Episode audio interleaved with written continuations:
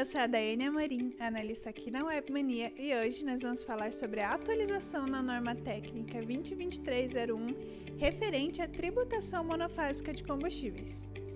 Foi publicada a norma técnica 2023-001, versão 1.0, que visa atender o convênio de ICMS número 199 de 2022, que dispõe sobre a tributação monofásica de combustível nos termos da Lei Complementar número 192 de 2022 e o disposto no ajuste da CINIF número 01 de 2023 com relação aos novos códigos de situação tributária, CST, do ICMS. A nota técnica traz a inclusão de novos campos e do grupo indicador da origem do combustível, além da criação dos grupos de tributação de ICMS.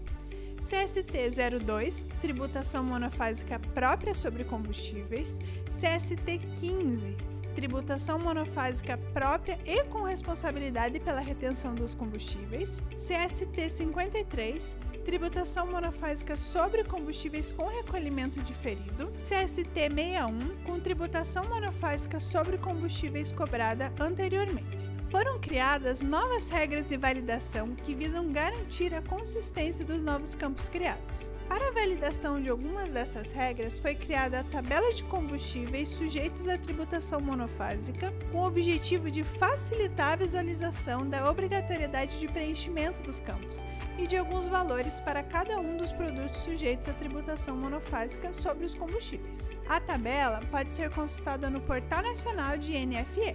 Os prazos previstos para a implementação das mudanças nos esquemas e alterações nas regras de validação N1220, N1230, N1270 e W1610 são para o ambiente de homologação até 3 de março de 2023, já no ambiente de produção até 30 de março de 2023. O prazo previsto para a implementação das novas regras de validação é 3 de julho de 2023 para o ambiente de homologação e 4 de setembro de 2023 para o ambiente de produção.